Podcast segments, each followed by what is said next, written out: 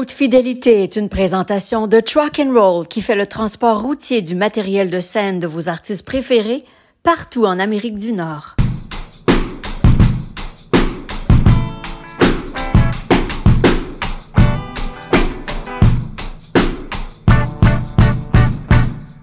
Bonjour Mike.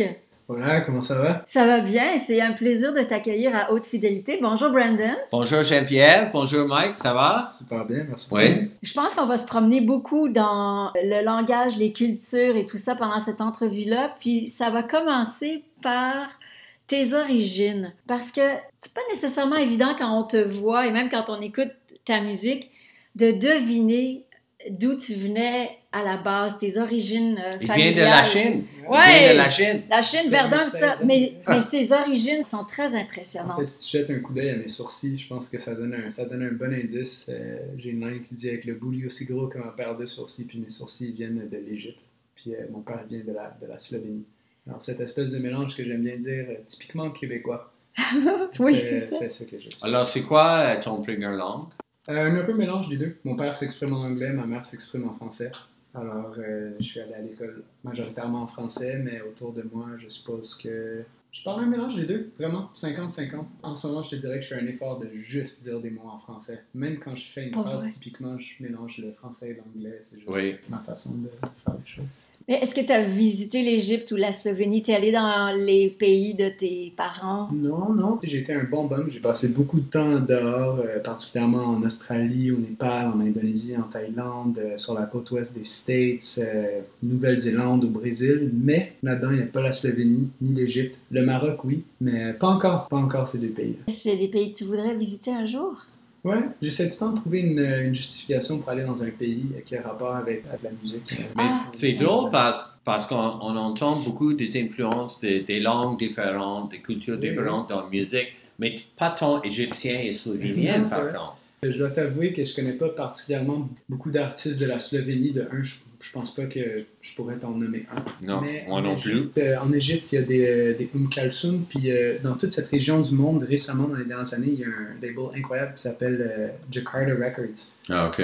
qui a une branche qui s'appelle Habibi Funk. Et lui, il sort toutes sortes de, de funk libanais, marocain, algérien, euh, mélange de rail, de hip-hop, d'une imitation de James Brown, mais en arabe.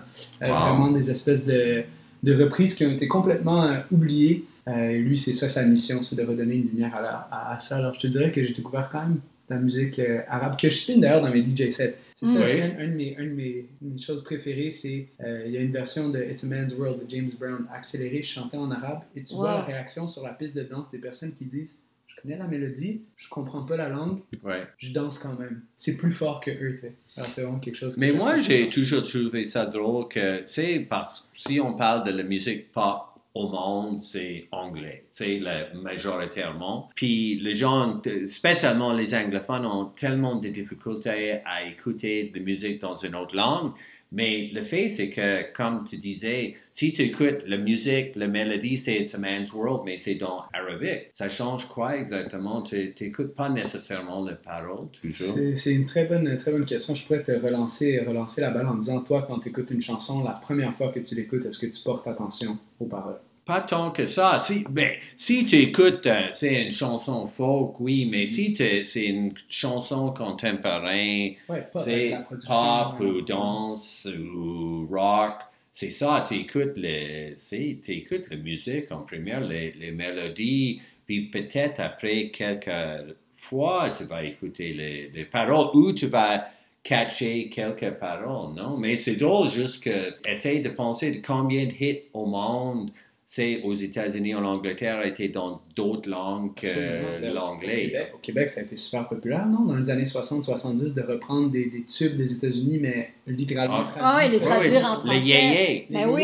Exact, c'est ça le nom. Mais avec ton groupe Clay and Friends, c'est quelque chose que tu peux vérifier souvent parce que tu joues, vous jouez en dehors du Québec aussi, Mhm. et dans des pays qui, où on parle pas français, ou euh, peut-être qu'on ne comprend pas toujours euh, l'anglais. Vous chantez en français, en anglais, en, espagnol. Oui, en Euh, portugais aussi. En parfois. portugais. Donc, comment ça. Justement, dis-moi comment tu as pu le vérifier sur place? Plain Friends, c'est vraiment un, un spécimen unique, je pense, un spécimen purement montréalais. Pour te donner un exemple, on, on vient de jouer à, à Toronto pour la première fois, le Drake Hotel. Peut-être euh, 250-300 personnes, c'était presque plein. On a joué en Europe partout, plein, mais pas encore à Toronto. Pince-moi, je ne sais pas pourquoi, mais c'était la première fois qu'on y allait. Et on s'entend qu'à Toronto, les gens parlent principalement anglais. Ouais. Puis nous, euh, on vient de sortir un album majoritairement francophone, donc notre spectacle tourne spécifiquement autour de cet album-là, majoritairement en français. C'était incroyable de voir tous ces anglophones chanter avec le pire accent au monde. une chanson de Clean Friends en français et de venir nous voir après le spectacle et nous dire, euh, vous savez, pas tout en français, mais en français cassé, comme moi quand je parle espagnol, vous savez, à cause de vous, euh, j'ai commencé à m'intéresser à, à d'autres musiques québécoises. J'ai peut-être euh, commencé à faire du Duolingo. Quelqu'un me dit ça en français pour mieux comprendre les paroles. Ah, moi, ma fille a commencé à parler français parce que je jouais votre musique et elle voulait savoir qu'est-ce que ça disait. Je trouvais ça incroyable parce que la semaine d'après ce spectacle, je me suis fait attaquer par Sophie Durocher. Dans le Ah journal oui, dans le journal, oui. Pourquoi tant de mots anglais? Exact. Et à moi de, de lui répondre très. j'a- J'aimerais tellement ça souper avec elle. là. Juste Ouais. voir comment elle est en tant qu'être humain quand elle n'a pas besoin de faire un, un headline. À moi de lui dire tout au contraire. C'est justement avec ce mélange que je vois comme une force plutôt qu'une faiblesse. Et pour moi, à ma petite échelle, j'ai pas toutes les statistiques euh, au monde, mais je sens que j'élargis les horizons des, auditeurs euh, dans, dans les deux sens. Autant les anglophones vers le français que les francophones vers l'anglophone. Parce qu'ils consomment notre catalogue au complet à la fin de la journée. Est-ce que pour toi, ça va de soi, quand tu es montréalais, que tu es bilingue, à la fois dans ta vie quotidienne et dans ton art? Est-ce que ça va de soi pour toi? Pour moi, oui, j'aimerais pas du tout que ça sonne comme si je projetais ça sur quelconque autre artiste. Jamais j'imposerais ça à, quelqu'un d'autre, puis je trouve que tu disais quelque chose de super intéressant tout à l'heure, euh, Brandon. Tu moi, je, je ghostwrite pour plein de personnes. J'écris des chansons en fantôme, puis moi, typiquement, quand j'écoute une chanson, je vois ça un peu comme une date. Si je peux euh, attirer... Non, Non, non, c'est bon. si je peux attirer de façon euh, superficielle, ça va être difficile pour moi d'être engagé, de, de franchir le premier pas. Alors, avec une chanson, c'est un peu la même chose. C'est J'aime utiliser l'expression et pardonnez-moi en français. Il faut que ça soit bon dans la gueule. Il faut que ça se Oui. dise bien pour que l'auditeur soit ouvert à t'écouter. Comme quand tu es en désaccord avec quelqu'un, si tu lui cries dessus tu lui pointes de- du, du doigt and you get all up in that person's face, le dialogue va pas être possible. Puis je vois la musique un peu de la même façon. Si c'est que ça soit accrocheur ou les accords sont magnifiques ou la production est incroyable, c'est c'est seulement une préface pour, pour continuer cette danse, continuer le bal. Alors, euh, c'est un peu circulaire ce que je dis, mais qu'est-ce qui est important pour moi, que ça soit en français ou en anglais, c'est que ça ait une musicalité, que ça, ça sonne Mais- bien. Mais c'est juste que tu, tu mentionnes la chronique de Sophie Durocher, puis elle parle souvent de ça, puis il y a d'autres chroniqueurs euh, francophones qui disent la même chose. C'est qu'ils ont un peu peur quand il y a trop de choses avec des mots dans d'autres langues, dans des chansons, dans, dans des livres. Puis ce que je trouve dommage, c'est que ça veut dire que ça donne un sens que d'être bilingue, c'est quelque chose de négatif. Puis je, je peux dire, c'est pour être honnête puis fair, c'est un peu la même chose dans le rest of Canada, c'est qu'ils sont majoritairement unilingues et ils sont pas assez bilingues. Moi, je pensais à ça, mais évidemment, je suis maniaque de hockey, puis il y avait l'histoire avec Nick Suzuki, il doit Oui, parler oui, oui. français. Puis ce que j'ai, je- m'a frappé dans ça, c'est que Nick Suzuki vient de London, Ontario. Alors lui, il a pris des cours de français pendant 11 ans à l'école, puis il et puis je blâme pas Nick. Je dirais juste que tu as pris 11 ans euh, à l'école le français, je sais, t'es pas dans un- une ville francophone, mais comment ça que tu n'es pas capable de même parler un peu en Mhm. français?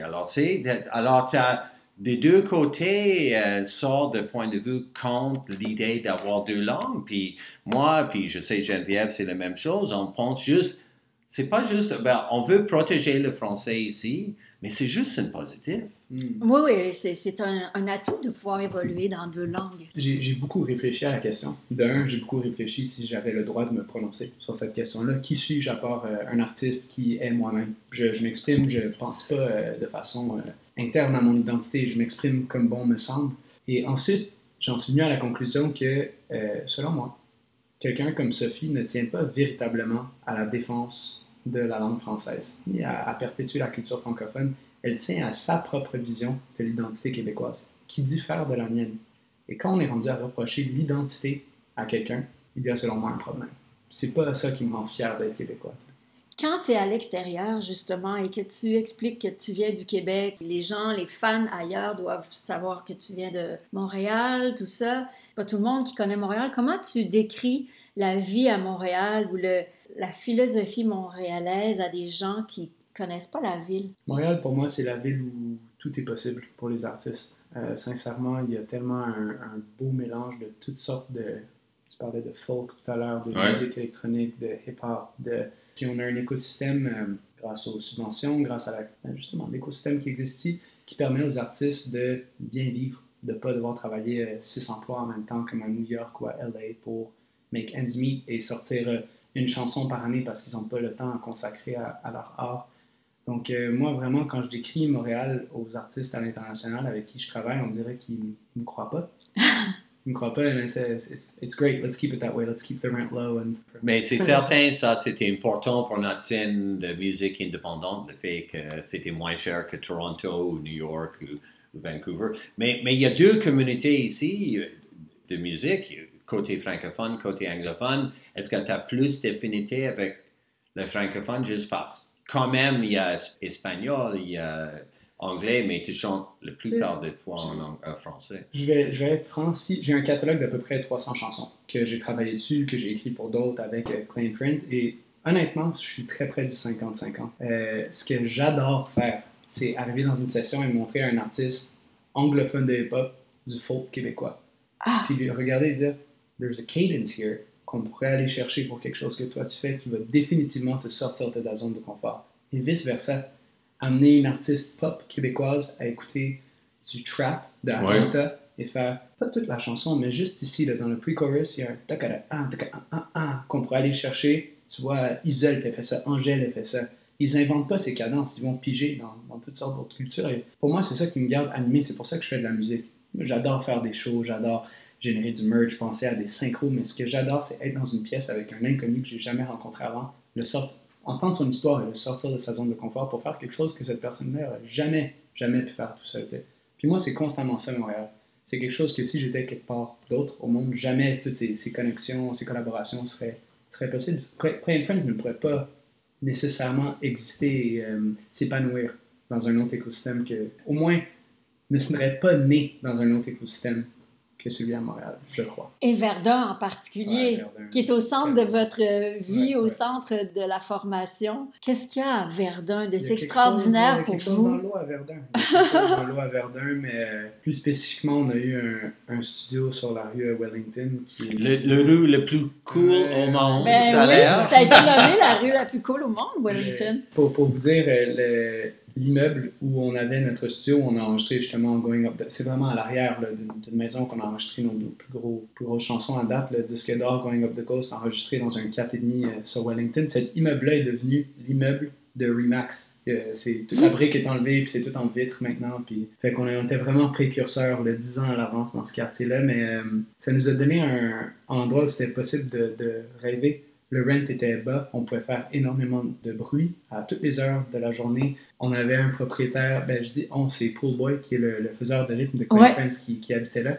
Le propriétaire avait construit un espèce de, de garage avec un toit à l'arrière sur lequel on pouvait faire des spectacles. Et qui dit faire des spectacles dit amener la communauté chez soi. Ouais. Créer justement ces liens, boire un verre, euh, faire passer des bouteilles de toutes sortes, entendre de la musique dans le studio, puis Hey, tu travailles sur quoi et tout ça? Donc c'était vraiment un, un espèce de hub où euh, ben, ça nous a permis de voir de un qu'on avait du potentiel en se comparant aux autres et qu'on était capable de tout faire nous-mêmes, in-house. C'était incroyable. Puis il y a un côté euh, latin aussi dans votre musique, le côté full euh, groovy, ensoleillé, des chansons ensoleillées, on se sent en voyage, en road trip, euh, tout ça. Mais il y a une plage à Verdun, mais, mais c'est pas, Ah. c'est en même temps, C'est pas le, c'est pas pas la plage. le- l'exotisme de, des pays chauds où, On où peut- t'es on allé peut- en voyage. Là. On peut dire, le moins qu'on peut dire, c'est pas la plage le plus cool au monde. Mais- Peut-être Wellington, c'est le- le le ad-lib que tu as fait. ouais. Ouais, c'est ça. je, mais, mais bon, je, je lève mon chapeau à la, à la plage de, de Verdun. Mais t'en as vu des pays chauds, des Oui. pays où la musique latine est au cœur de la Oui, culture, tout oui. ça. C'est ça qui t'habite aussi, c'est les nombreux voyages? Euh, définitivement, au grand désarroi de tout le monde autour Ouais. de moi. Euh, je prends beaucoup de temps chaque année pour partir. Juste partir à, à l'inconnu, Toujours? Puis toujours. Pourquoi? Qu'est-ce qui t'incite à partir comme ça? Euh, parce que la première fois que je suis parti de, de ma vie, ça a complètement changé ma vie. Euh, à 18 ans, moi, j'étais censé devenir euh, avocat. J'étais Mm. censé aller en droit. J'ai eu le papier qui dit euh, de l'Université de Montréal, bonjour, vous avez été accepté à la faculté de droit. Et à moi de dire à mes deux parents qui ont travaillé fort toute leur vie, euh, je vais prendre de- des petites vacances avant d'y aller et de prendre deux ans finalement. et de jamais aller à l'école en droit. Et ce voyage m'a donné, ça va sonner, ça va sonner candide, qu'est-ce que je veux dire, peut-être naïf un peu, mais m'a donné le, le pouvoir et la croyance que tout ce que je voulais faire était possible. Aussi simple que faire le tour de l'Australie en pouce. C'est là que tu es allé d'abord. C'est là que je suis allé d'abord avec euh, un ami qui m'a qui m'a tout donné, vraiment. J'avais jamais fait de pouce, j'avais jamais fait un feu, j'avais jamais monté une tente, j'avais jamais confronté euh, plein d'inconnus dans un pays où je n'étais jamais allé. Et, euh, lui était parti une année plus tôt et avait, juste pour te dire, son nom c'est Alexis, il avait traversé le Canada en vélo à 17 ans. Wow. Wow! Il n'a pas Cool. fini son secondaire, il a décidé de faire ça. Alors lui, quand il est revenu, il était un homme, un homme de fer qui avait tout vécu et euh, il m'a- il m'a donné, euh, il m'a donné ce pouvoir et euh, de ce voyage, je suis revenu avec euh, It's almost a superpower. Chaque fois que je pars, justement, que ce soit au Brésil, en Thaïlande, en Indonésie, etc., à moi de me sortir le plus possible de ma zone de confort, d'aller rencontrer le plus d'inconnus, que ce soit musical ou non.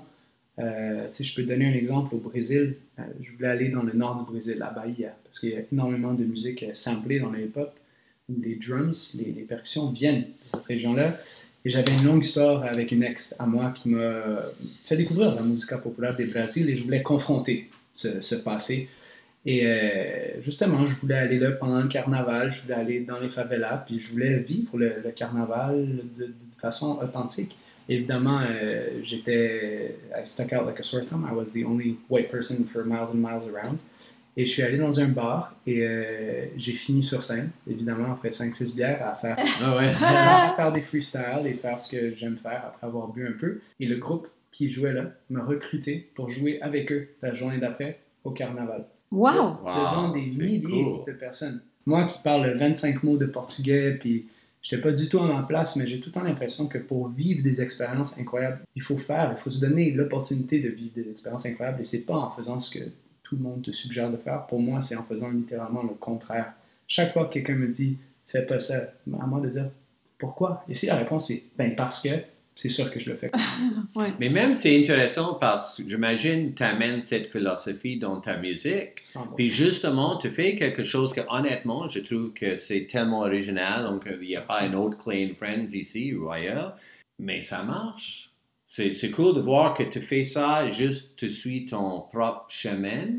Mais regarde comment le public a, a accepté ça ici. C'est complètement incroyable. Je, je vais à New York la semaine prochaine pour, euh, pour faire des sessions. Puis à chaque fois que je pense à New York, il y a, il y a quelques étés, au début de Clean Friends, l'été avant qu'on fasse Wing Up the Coast, j'ai construit. This, this is a crazy story. It happened. J'avais cette perception de l'industrie de la musique qui venait des films. Donc euh, tu jouais Oui. plein de spectacles et qu'éventuellement un monsieur ou une madame avec un gros briefcase venait te voir et te disait You're good, you're gonna make it, voici un million de dollars, congratulations. C'est évidemment pas comme ça la vraie vie, mais je me suis dit, where else to go? Puis à New York, c'est là que ça va se passer. J'ai construit avec une, euh, une batterie de jet ski, un système de son d'une auto et un mixeur, un système de son portable. J'ai mis ça dans une boîte en bois avec un, un speaker, avec Paul Boy qui fait du beatbox et le percussion Clean Friends à ce jour. On est allé à New York, on a payé notre appartement upfront. Et on s'est dit, maintenant on va se rembourser en jouant la musique dans la rue. Et on a joué, on a remboursé. Il y a une photo de moi, je pense, avec 2000 ou 3000 dollars en billets de 1 dollar étalé sur une table. J'ai un sourire jusqu'à ici parce que j'en reviens pas. C'est encore une fois, tout le monde nous a dit de ne pas faire ça, mais on est revenu de là. Oui, on a payé notre appartement, c'était une belle expérience. Mais le fait de pouvoir jouer et faire de l'argent à New York dans la rue devant des inconnus à New York, à. New York, ça te donne une espèce, une validation incroyable que maintenant, quand je joue dans un festival en Italie devant plein d'Italiens qui parlent ni français ni anglais ou que je sois en, en Belgique en première partie d'un rappeur, j'ai plus peur. New York, New York. If you can make it there, you can make it anywhere. Et d'ailleurs, tu fais de la radio sur euh, Brooklyn Radio. All Day Jam. All Day Jam, Yeah, All Day Jam. Et mon émission de radio, c'est juste un contexte parce que je suis un, un junkie de musique. Alors, ça me donne une bonne excuse pour chaque semaine passer des heures et des heures à Partager. Exact. C'est Puis- c'est super cool. Il y a plein de personnes qui écoutent euh, l'émission. Puis tu fais des DJ sets aussi. Ouais, des DJ ça sets. aussi? Euh, je vais jouer justement à The Lot Radio la semaine prochaine à New York. Puis euh, je joue à l'air commune un peu plus tard euh, cette semaine pour la fermeture. Euh, le fait de constamment dig de la nouvelle musique, c'est de là que vient mon inspiration. Ça et lire et consommer. J'ai tout le temps détesté cette perception que, que l'art était quelque chose de magique, euh, intangible. Moi, je, je consomme constamment de la culture et je m'inspire des autres personnes. Tout simplement, je déteste cette notion qu'il y a quelque chose d'original. Pour moi, tout a déjà été fait. Puis c'est très éclectique aussi, votre Mm. musique. Non, il ça vient, comme tu dis, tu as un esprit ouvert. Ça a l'air que ça vient de plaisir hip-hop, latin, Oui, oui. pop. What really does get me high, c'est de trouver cette nouvelle musique. Ce petit moment où, dans les 15 premières secondes d'une chanson, tu sais que tu as trouvé quelque chose de spécial. Peut-être des fois avant que qui que ce soit d'autre les Alors, c'est quoi le buzz band maintenant pour toi? Oh, le Buzz Band. euh, qu'est-ce que Cette semaine. Ah, moi, c'est ce que j'écoute en boucle, c'est euh, The Sacred Souls. C'est un, un trio de Californie. Ah oui? Ils sont affiliés à Daptone Records. Et Ok. C'est des harmonies vocales. Oh, ça fait des émotions. C'est incroyable. Vous avez plusieurs hits. Clay and Friends a plusieurs euh, succès. Je, je dis jamais ce mot, mais je te laisse, je te laisse le dire. Le Alors, en vous a-. Vous avez plusieurs euh, chansons qui ont remporté du succès. Bouge ton tang a vraiment explosé. Est-ce que tu dirais qu'il y a un avant et un après Bouge ton tang? Je pense qu'au Québec, il y a définitivement une plus grande ouverture à la musique de Plain Friends après Bouge ton Teint. Je pense que de réussir à faire de la musique francophone qui fait bouger, c'est un défi de taille. Ça a été une des situations où énormément de la musique de Plain Friends puise dans d'autres influences. C'est ça que vous disiez. J'ai eu énormément de misère à trouver dans toute ma vie, à ce jour, la musique en français que j'écouterais de plein gré qui me fait bouger. Et donc, avec Teint, on avait très peu de, de références, de référents. Alors, de réussir à le faire, et je, je dis ça parce que j'ai vu toutes sortes de personnes danser, se déhancher. On a reçu une vidéo de, de Robert qui nous disait Ouais, c'est bon, je l'ai entendu cette chanson-là, je l'aime bien, bouge-toi le teint.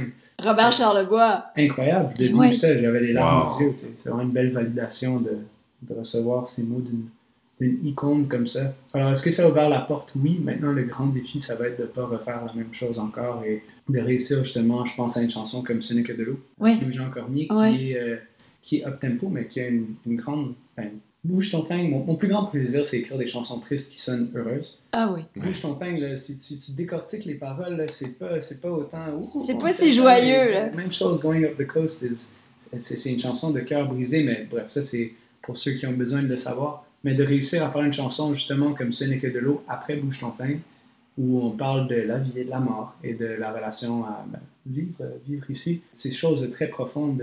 Le faire en spectacle après fang et de voir la foule qui nous suit dans les deux délires, c'est la plus belle validation du fait qu'ils nous font confiance. Ils nous suivent dans notre, dans notre imaginaire. Parce que ça aurait pu être un, a gift and a curse d'avoir quelque chose comme Bouche en Fang où tout le monde attend seulement cette chanson-là Ouais. et Going Up the Coast.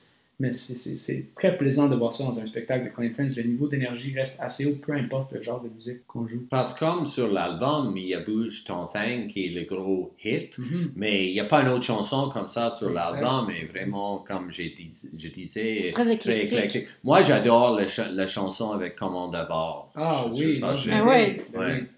Moi aussi. Puis ça, ça, tu vois, on- pour la première fois de nos vies, je suis super content de dire qu'on est dans une position où on peut, euh, on peut redonner avec Clean Friends. Et moi, les personnes que j'ai invitées sur l'album, c'est parce que je suis, je suis un fan. Ouais. Je suis un fan de Commande Bar. Je suis allé voir tous leurs spectacles. J'ai acheté leur vinyle. J'ai un chandail écrit mon chandail préféré. C'est tellement bon, hein, cet album-là. De la musique francophone qui fait bouger. Oui. C'est rare. C'est tellement rare. Alors, euh, j'ai voulu les inviter sur le projet. Puis je pense que eux, ça les a beaucoup sortis de leur zone de confort. Ah oui. Nous, on- moi et Pop Simple Boy, on est un trio de production. On est habitué à c'est quoi ton idée, c'est quoi ton histoire, allez, Ouais. on y va. On adore ça.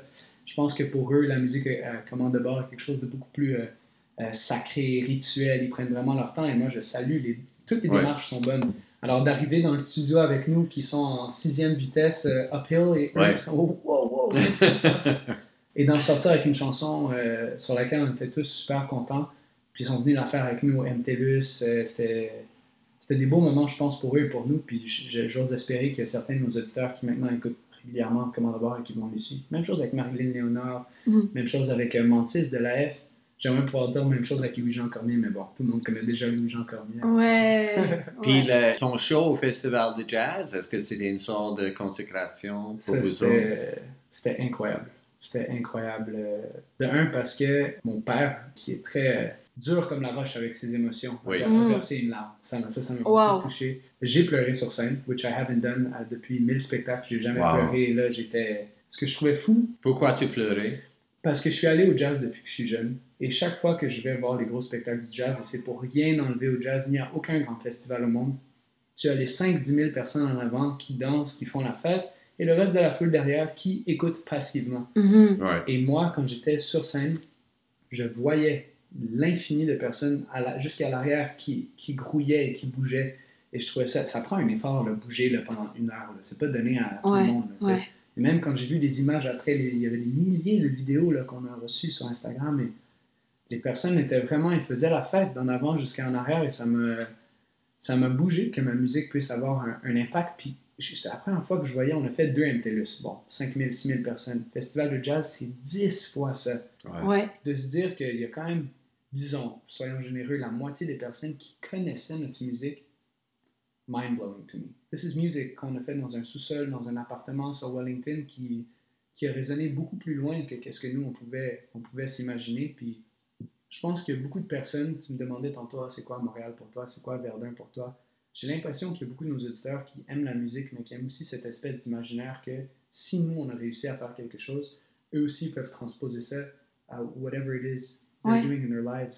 Et moi, j'essaie d'attirer des personnes comme ça dans ma vie parce que ça, ça m'inspire. It's a bit selfish à la fin. Ah, je comprends. c'est ça, ce show-là, c'était la, la tangibilité de ça. Et tu rêves de quoi? Parce que tu es vraiment au cœur aussi de la formation, parce que tu, sais, tu tu fais de la production, tu, tout, tout ce qui est merch, euh, label, les droits, tu es très, très impliqué. Oui, Vous n'avez pas le choix aujourd'hui, les artistes. T'aimes ça, hein? I love it. I'm not a businessman, I'm a businessman. C'est- je, je déteste cette, euh, cette euh, image de l'artiste bohème, poète qui est bon à rien. Je, je suis un entrepreneur et j'ai une entreprise avec mes meilleurs Oui. amis au monde. Ça adonne que notre entreprise, c'est la musique. C'est pour rien enlever au, au côté créatif. Mais Ouais. pour moi, le côté business peut aussi être extrêmement créatif. Et c'est Ouais. justement là que viennent des idées comme collaborer avec Louis-Jean Cormier. Ouais. Qui aurait, Ouais. qui aurait pu parier Ouais. là-dessus? Tu Euh, rêves de quoi? Tu, tu projettes le groupe de quelle façon? Moi, c'est c'est l'Asie qui m'attire énormément. Ouais. Euh, on a eu une chance incroyable en Corée du Sud. Il y a un immense euh, pop star qui est allé à la télé, l'équivalent de Drake en Corée du Sud, vraiment Ok. sans blague, qui est allé euh, dire, euh, s'est fait demander quelle est ta chanson du moment. Elle a répondu Going Up the Coast de Clay and Friends. On lui a jamais parlé, on la connaît pas. Wow. Et là, si vous allez sur la vidéo de Going Ouais. Up the Coast, il y a peut-être euh, 600-700 commentaires en coréen. Wow. Alors, on a vraiment un fanbase là-bas. et Ils écrivent vas sur aller là? On va aller là-bas. Tu C'est jamais caché d'être euh, ambitieux aussi, d'avoir des grands rêves. Tu veux conquérir le monde, là. Oui, des, des plans de conquête du monde, puis euh, la Corée et le Japon, là, vraiment. Moi, je, je, le, je le répète un peu un running gag à mon groupe. La journée où je vais prendre un jour de congé, ça va être après le spectacle sold out au Japon. Wow! Je, vais pas regarder mon téléphone pour la journée, puis ça va être là que je vais prendre une journée de congé. Alors, j'espère que ça s'en vient bientôt, parce que j'aimerais bien un congé, mais... Eh bien, écoute, on te le souhaite. Merci. Longue vie à Clay and Friends. Merci beaucoup. Merci, Mike. C'était vraiment cool. Merci à vous.